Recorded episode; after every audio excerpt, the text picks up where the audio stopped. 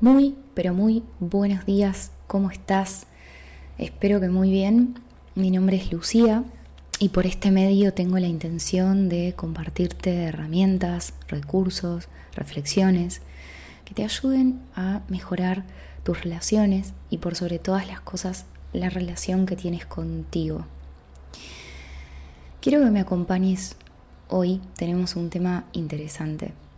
¿Cómo sanar lo que se repite? Este tema fue el más votado esta semana. Propuse distintos temas. En realidad pregunté cuáles eran esos temas que más causaban interés para poder dirigir mis energías a lo que te gustaría escuchar y al mismo tiempo también a lo que siento que pueda aportar. Bueno, se van a escuchar ruidos de vecinos y demás porque estoy grabando más tarde, estoy en semi vacaciones.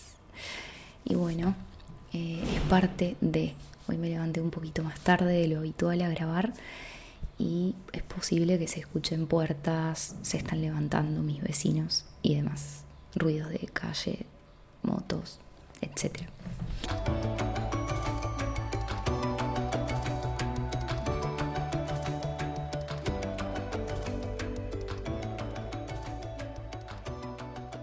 Bueno, ¿cómo sanar lo que se repite? Empecemos. Esta pregunta en sí misma, si la observamos, ya nos hace empezar con el pie derecho. ¿Por qué? Porque en la misma pregunta, en esta pregunta, tiene implícita algo que es muy importante, que es lo siguiente. Estamos deduciendo que si vivimos algo es porque hay algo en nosotros que lo atrae. Si no, mira conmigo. ¿Cómo sanar lo que se repite? Ahora bien, el principal impedimento está en centrar toda nuestra atención en encontrar causas, variables racionales que de algún modo nos expliquen el para qué vivimos lo que vivimos. Ese fue mi principal entretenimiento cuando empecé en este camino. Centrarme de, mm, de entender racionalmente para qué vivía las cosas, por qué me pasaban ciertas cosas. Y de a poco, a medida que voy transitando este camino, me doy cuenta que la sanación poco tiene que ver con un entendimiento lógico racional, sino que la sanación en sí misma tiene que ver con darle espacio y tiempo a lo que en su momento no pudo tener ese espacio y ese tiempo.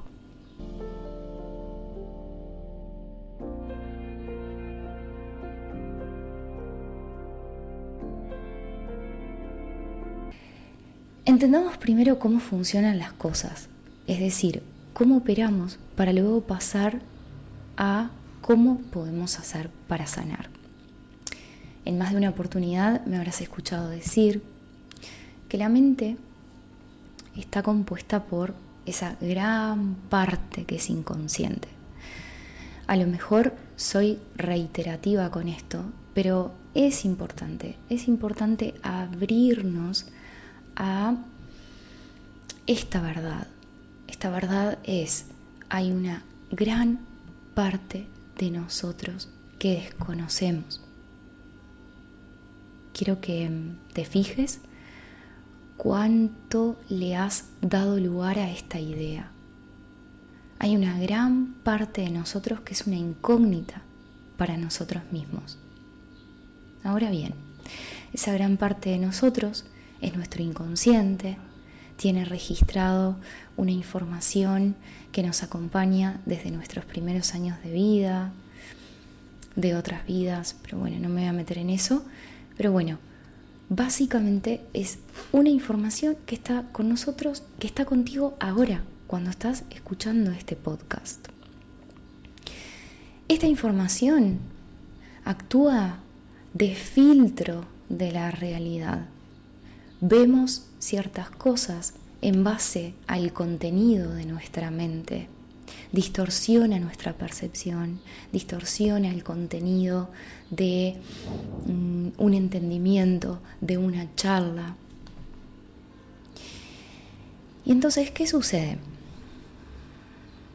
Cuando vivimos experiencias, cuando estamos interactuando con una persona, esta información se activa. ¿Cómo se activa? A través de nuestras emociones. Pero ¿qué hace nuestra mente? Nos convence que aquello que estamos sintiendo se produjo por lo que la otra persona nos dijo o por las situaciones y circunstancias externas, por esa noticia que recibiste, por eso que te pasó. Pero si podemos empezar a tener una práctica, una práctica que nos lleve cada vez más a volvernos conscientes de cómo operan en nuestro interior las cosas, podemos ir descubriendo que lo que realmente produce nuestro estado emocional es una interpretación. Una interpretación que hacemos acerca de eso que estamos viviendo. Una interpretación que le damos a eso que nos acaban de decir. Y de esta forma, cuando vamos accediendo a esta constatación, ganamos libertad. Obviamente que esto no es tan fácil, porque hay situaciones que, como bien dice Daniel Goleman en su libro Inteligencia Emocional, nos llevan a quedar anclados en lo que él llama asaltos emocionales, que son situaciones que tienen una gran carga de reactividad, son intensas, no podemos mm, controlar nuestras emociones frente a algunas situaciones que vivimos. En eso estamos de acuerdo. Pero ahora bien, a medida que vamos volviéndonos cada vez más observadores de cómo opera nuestro mundo interior, podemos ganar libertad. Ese es el secreto de nuestro bienestar, o al menos desde el lugar en el que Mm, podría decir desde mi experiencia, desde lo que vengo practicando con yoga, meditación, mm, volverme consciente del cuerpo. A medida que vas mm, volcando tu atención a tu mundo interno, se desarrolla una capacidad para no ser tan reactivos. Ese es el punto para no ser tan reactivos. Entonces, ¿cómo sanar para no repetir?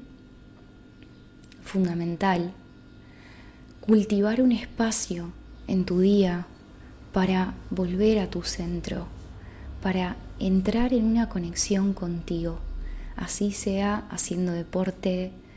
El deporte ayuda muchísimo a que esta reactividad se minimice, se minimice y puedas de a poco mm, encontrar un centro, un eje que te ayude a gestionar tu mundo emocional.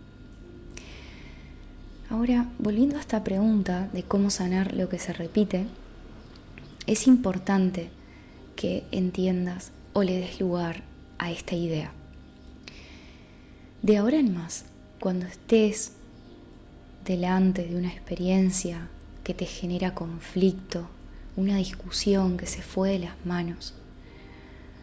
Trata de, en ese momento si podés, mejor, pero hay veces que no podemos, encontrar un espacio para observar qué pasa si le das lugar a todo eso que estás sintiendo sin entrar en la racionalidad, sin entrar, sin que tu mente entre a buscar justificativos de por qué estás enojado, por qué estás enojada.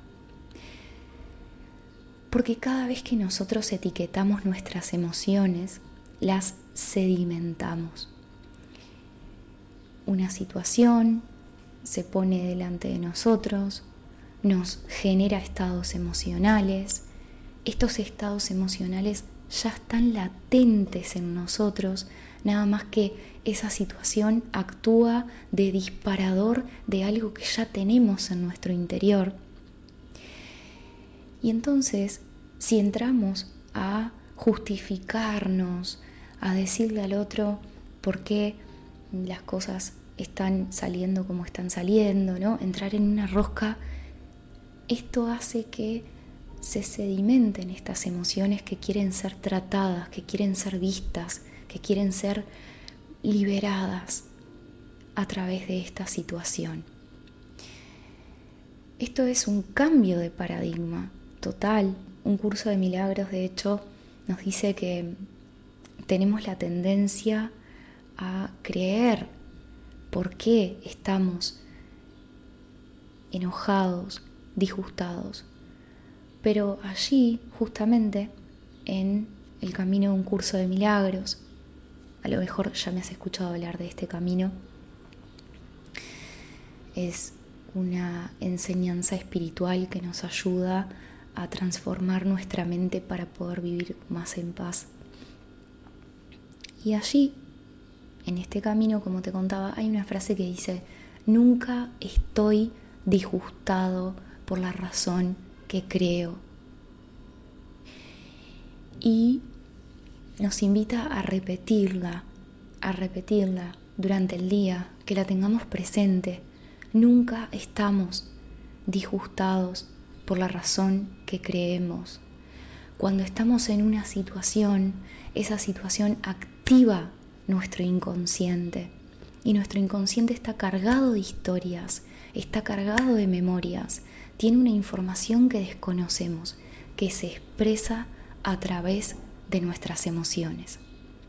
Entonces, si tenemos en cuenta todo esto que te estoy contando, si empezás a tener en cuenta que cada vez que estás en una situación, mm, cómo esa situación te hace sentir, tiene más que ver con las interpretaciones que estás haciendo, que lo que está pasando en sí mismo, esa situación cobra otro sentido. Empezás a usar tus experiencias para sanarte. Empezás a, a descubrirte, a descubrir cómo opera tu mente, a ganar libertad, a ganar libertad, porque ¿Cuántas veces en la semana podés llegar a discutir por el mismo asunto? ¿Y cuánta cuánto, cuánto desgasta esto las relaciones? ¿Cuántas vueltas le has dado a ese tema intentando que las cosas no se repitan?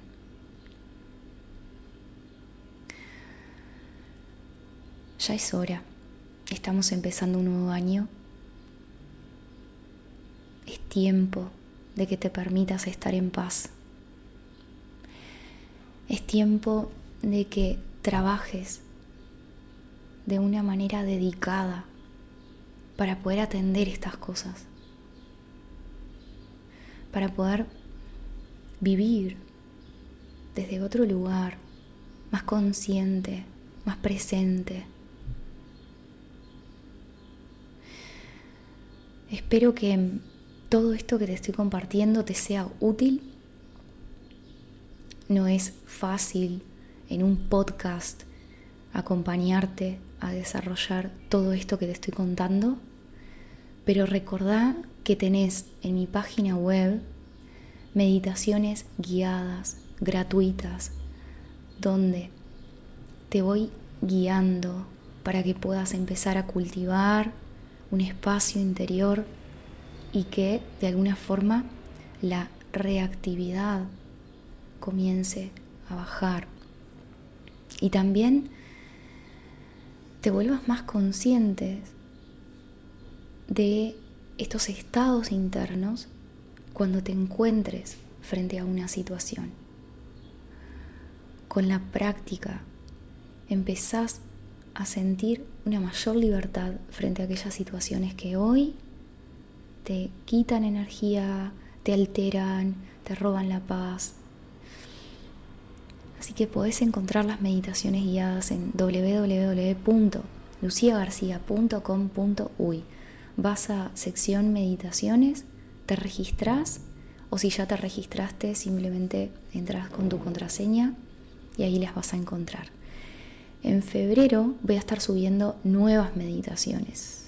Ahora en enero estoy de vacaciones, pero en febrero voy a estar subiendo nuevas meditaciones y también quiero contarte lo que se viene. En marzo voy a estar lanzando el programa Ocupar tu lugar, un espacio grupal y virtual donde te voy a acompañar a que trabajes en la relación con tus padres desde la mirada sistémica de las constelaciones familiares. Así que bueno, se viene todo eso, estate atenta, estate atento si este tema te interesa y como siempre compartí este podcast con aquellas personas que consideres que este, esta información puede serle útil hoy. Te mando un gran abrazo y nos seguiremos acompañando.